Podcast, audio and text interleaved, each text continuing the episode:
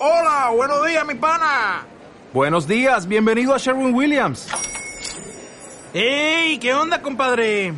¿Qué onda? Ya tengo lista la pintura que ordenaste en el ProPlus app. Con más de 6.000 representantes en nuestras tiendas listos para atenderte en tu idioma y beneficios para contratistas que encontrarás en aliadopro.com. En Sherwin Williams somos el aliado del PRO. Capturando Momentos, episodio 52.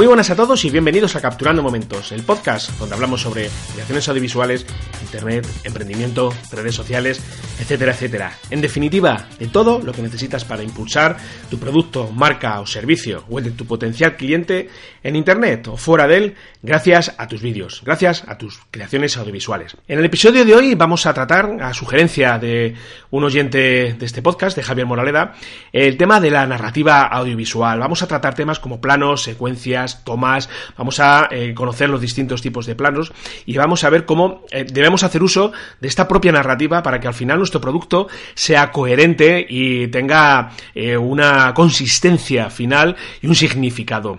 Pero antes de comenzar, dejadme que os aconseje que entréis por www.franfdz.com, lugar desde donde vais a poder suscribiros a nuestra lista de correo electrónico y llevaros de paso un ebook gratuito en el que os cuento 10 fórmulas probadas gracias a las cuales podéis podéis comenzar a generar ingresos con vuestros vídeos. También vais a poder acceder a un training exclusivo en el que os cuento los elementos fundamentales, los conceptos básicos, gracias a los cuales podéis comenzar a editar con Adobe Premiere Pro, el software de edición de vídeo profesional. Pues en este, en este training, en este breve training de unos 20 y pico minutos, te enseño lo fundamental para ti, para el recién llegado, para el que no ha tocado nunca ninguna aplicación de edición de vídeo.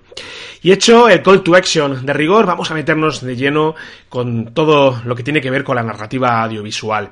Cuando abordamos un proceso de filmación, tenemos que tener una serie de conceptos eh, claros y perfectamente asentados. Eh, muchas veces he insistido en este podcast que acudir a un rodaje sin un guion preestablecido o con una idea más o menos clara de lo que tenemos que hacer es un poco un riesgo y jugárnosla, porque al final esto, como muchas veces os he comentado, implica pérdidas de tiempo. No saber qué es lo que vamos a hacer al final, pues es perder el tiempo y no solamente de horas, sino incluso de días. Por lo tanto, tenemos que acudir a nuestro rodaje, ya sea para un spot de un minuto, para una filmación breve, tenemos que acudir con, una, con un sustento, por decirlo de alguna manera, con un guion ya preestablecido.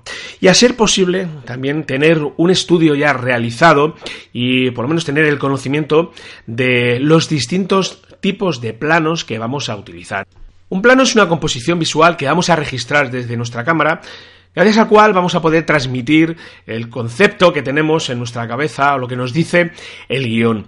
Existen muchos tipos de planos, pero hoy aquí, en este episodio, voy a contaros con los que yo suelo trabajar más, más habitualmente y los que creo que son imprescindibles y que debéis conocer para, para usar en vuestras creaciones.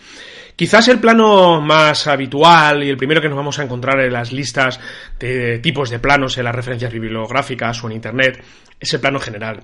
El plano general al final lo que viene a presentar es una escena. Se suele registrar con grandes angulares, con objetivos que son grandes angulares, y sirven para que el espectador sepa dónde se va a desarrollar, dónde va a desarrollarse toda, toda la trama o todo lo que queremos mostrar.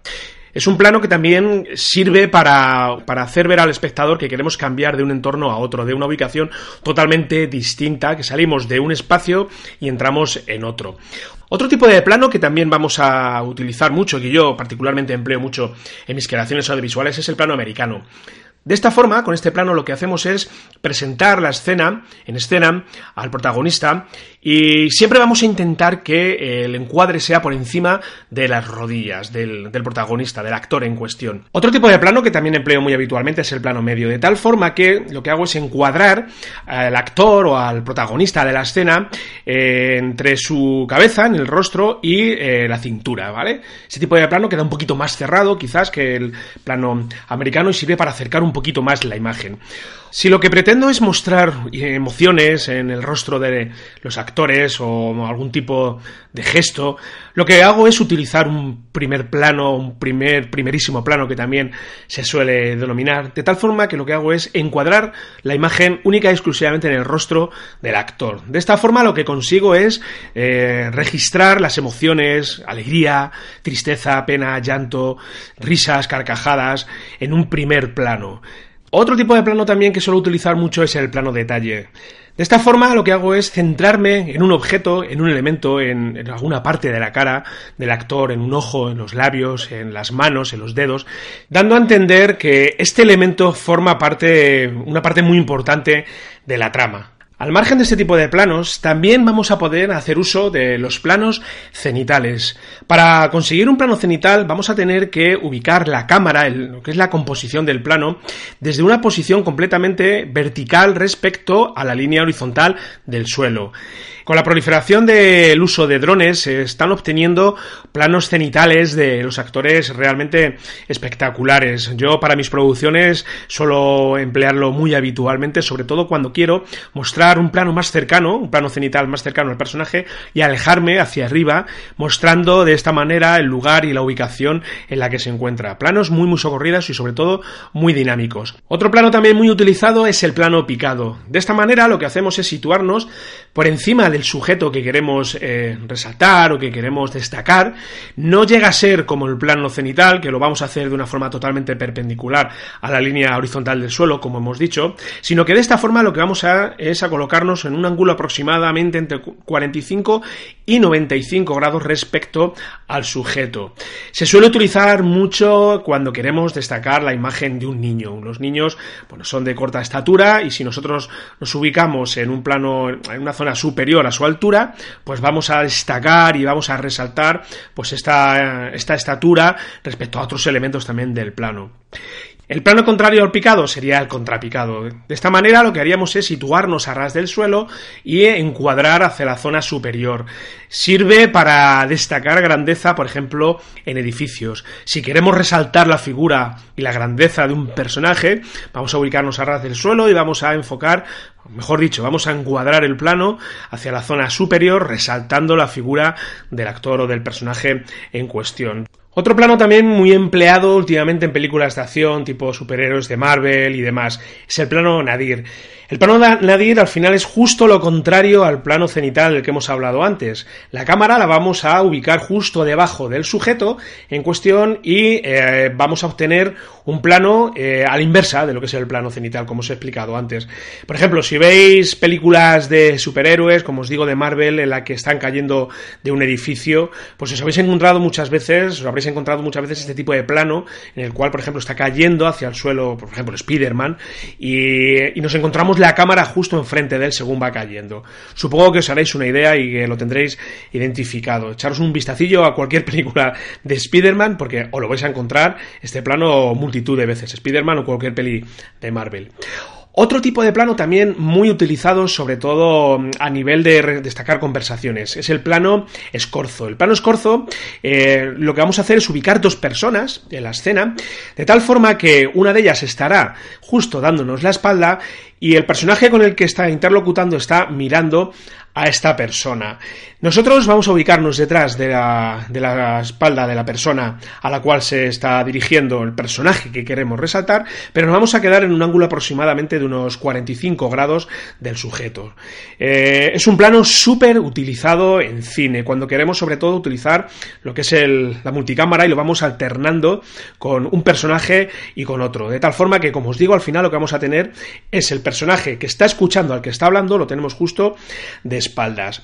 Existen muchos más tipos de planos, pero yo estos son los que suelo utilizar más habitualmente. Bueno, quizás un poco a excepción del plano nadir, que bueno, pues por necesidades técnicas no puedo utilizarlo lo que realmente quisiera en mis creaciones, pero el resto son planos que uso muy habitualmente en mis creaciones audiovisuales. Otro concepto que también tenemos que entender y que tenemos que controlar es el, concepto secuencia. Si acudimos a la Wikipedia y buscamos un significado a una secuencia audiovisual, nos encontramos con una definición que viene a decirnos que es un conjunto de planos o escenas que refieren a la misma parte del guion.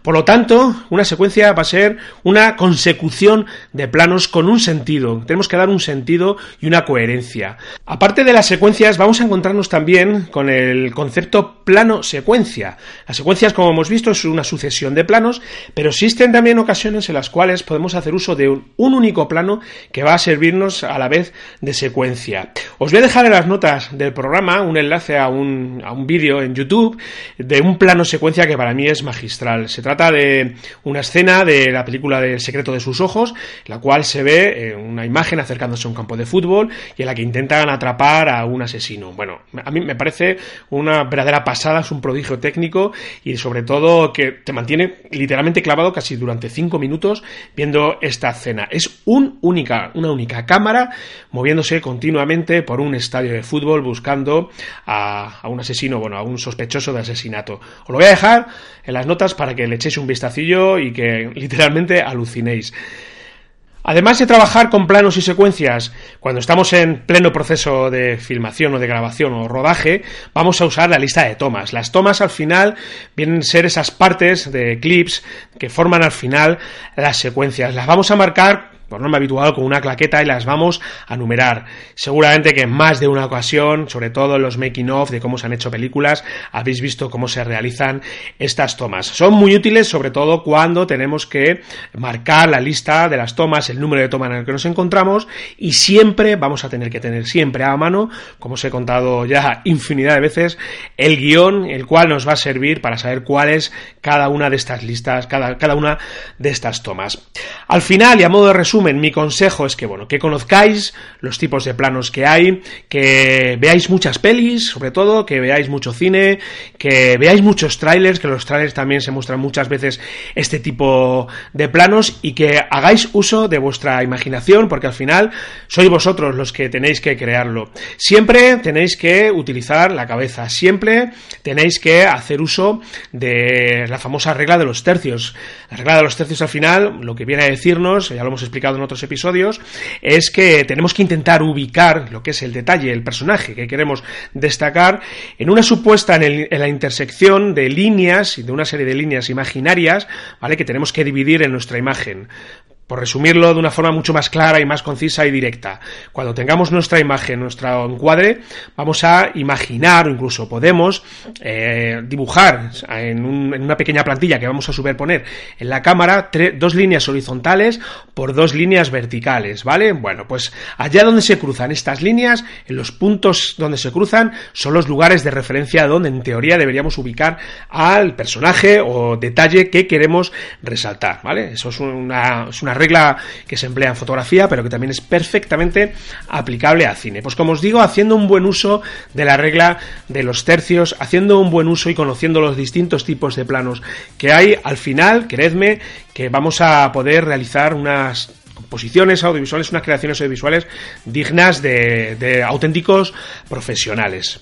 Muy bien amigos, pues por mi parte nada más. Espero que todo lo que os he contado hoy en este episodio os haya servido un poquito para que tengáis una idea clara y concisa de lo que es la narrativa audiovisual. Insisto nuevamente en que veáis mucho cine, que veáis muchas pelis y que lo pongáis en práctica desde allá.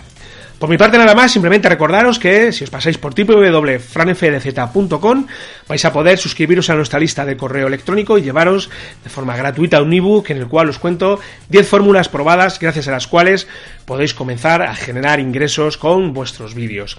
Por mi parte nada más, os veo por aquí el próximo miércoles. Hasta entonces, un saludo, chao.